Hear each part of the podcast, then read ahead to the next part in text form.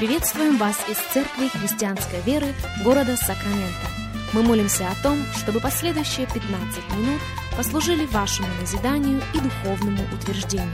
Присоединяйтесь к нашему эфиру, как пастор Сергей Головей предлагает вашему вниманию передачу «Настоящая истина». Здравствуйте, уважаемые радиослушатели! Сергей Головей у микрофона. Из Церкви Христианской Веры мы приходим к вам. Огромнейшая благодарность и каждому еще раз за то, что к нам присоединяетесь. Мы неоднократно говорим об этом, потому что мы имеем это в виду. Для нас действительно большая честь встретиться вместе с вами, провести вместе с вами последующих несколько минут – как еще раз и последний раз мы обращаемся к 14 главе Евангелия Иоанна, заканчивая наш разговор на тему «Чтобы и вы были, где я». Если у вас есть Библия, если у вас есть возможность открыть Слово Божье вместе с нами, будьте добры, сделайте это. Евангелие Иоанна, 14 глава, и в первом стихе мы читаем следующее. «Да не смущается сердце ваше». Веруйте в Бога и в меня веруйте, в доме Отца моего обителей много. А если бы не так, я сказал бы вам, я иду приготовить вам место. И когда пойду и приготовлю вам место, приду опять и возьму вас к себе, чтобы и вы были, где я. Именно это выражение Иисуса или это заявление Иисуса легло в название этой серии радиопрограмм, чтобы и вы были, где я. О чем, собственно, идет речь?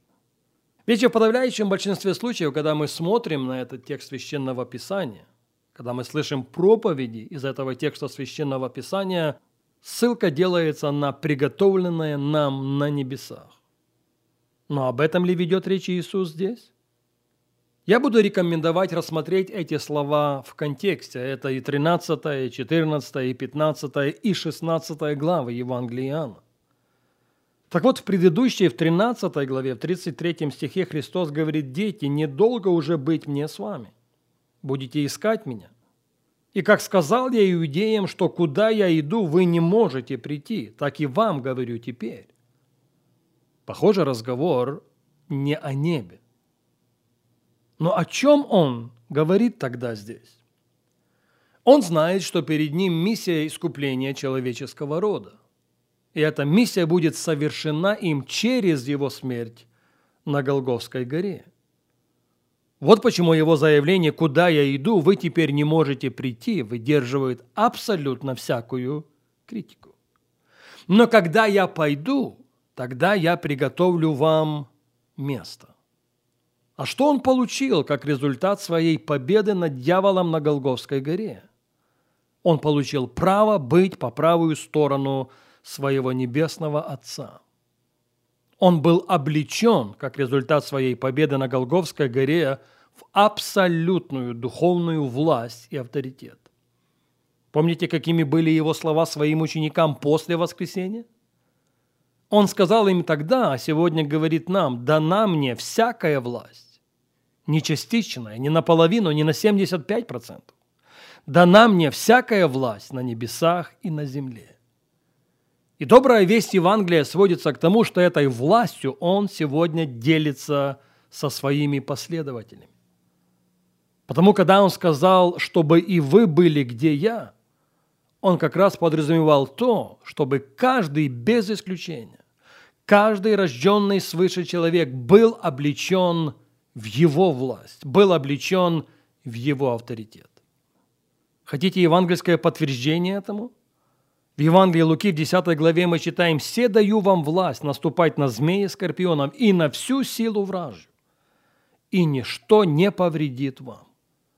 Но, к большому сожалению, очень часто очень много верующих людей напоминают собой Сухорукова, историю о котором мы находим в 6 главе Евангелия Луки.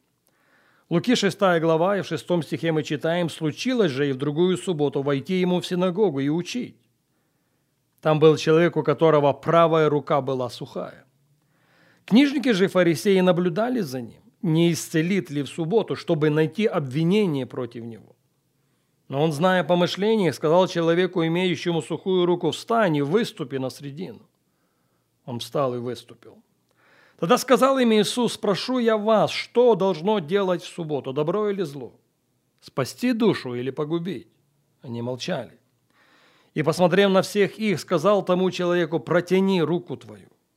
Он так и сделал, и стала рука его здорова, как другая. Заметим, именно правая рука этого человека, находящегося в тот день на собрании, была сухой. А прообразом чего является десница? Прообразом чего является правая рука? На этот вопрос мы начали отвечать с вами на нашей прошлой встрече. Правая рука или десница является прообразом силы. В 117-м псалме, в 16 стихе мы читаем «Десница Господня высока, десница Господня творит силу». Но правая рука – это не только прообраз силы. Правая рука или десница является прообразом защиты. 120-й псалом. Более того, правая рука или десница является прообразом блаженства. В 15 главе книги Псалма мы читаем «блаженство в деснице твоей». Блаженство или благословение. Блаженство или умиротворение. Блаженство или твое присутствие, в котором наша душа находит мир, превышающий абсолютно всякое разумение. Вдобавок к этому в книге пророка Исаии в 41 главе мы читаем с вами следующие слова. Книга пророка Исаии, 41 глава, 10 стих. Послушайте и послушайте очень внимательно. «Не бойся, ибо я с тобою, не смущайся, ибо я Бог твой. Я укреплю тебя и помогу тебе, и поддержу тебя десницею правды моей. Вот в стыде и посрамлении останутся все раздраженные против тебя, будут как ничто и погибнут припирающиеся с тобою. Будешь искать их и не найдешь их, враждующих против тебя. Борющиеся с тобою будут как ничто, совершенно ничто. 13 стих, Исайя 41, 13. «Ибо я, Господь Бог твой, держу тебя за правую руку твою. Говорю тебе, не бойся, я помогаю тебе». Итак, вне всякого сомнения, правая рука или десница – это рука силы. Правая рука или десница – это рука защиты. Правая рука или десница – это рука блаженства и благословения.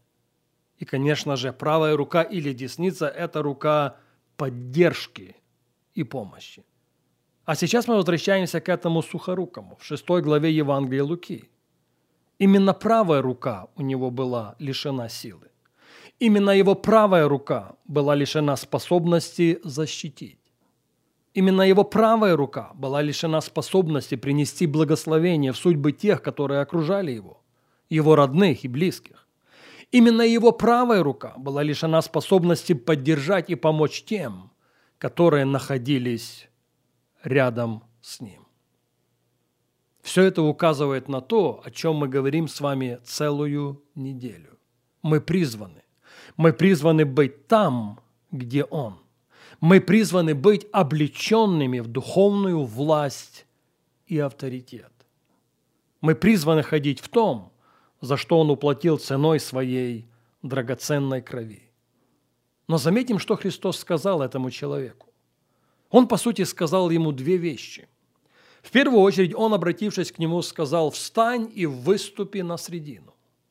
Встань на виду всех».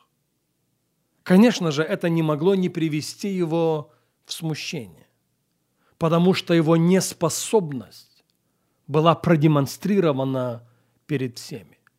Не исключено, что это вызвало у многих не просто улыбку, а насмешку. Но видите, когда мы стоим перед Ним, осознавая свою зависимость от Него, это как раз-то благодатная почва, на которую может и прольется дождь его благословения. Во-вторых, он сказал ему, а сегодня говорит нам, протяни руку твою. Сделай то, что зависит от тебя. Начинай делать первые, пусть робкие, тем не менее шаги навстречу тому, чтобы облечься в духовную власть, чтобы облечься в духовный авторитет, чтобы твоя правая рука или десница опять была рукой силы, чтобы твоя правая рука или десница опять была рукой защиты, чтобы твоя правая рука или десница опять была рукой блаженства и благословения, чтобы твоя правая рука или десница опять была рукой помощи или поддержки. Встань и выступи на средину. Протяни руку твою. Пусть она будет здорова. Пусть каждый из нас облечется в то, за что Христос уплатил ценою своей крови для нашей победоносной жизни здесь, на земле.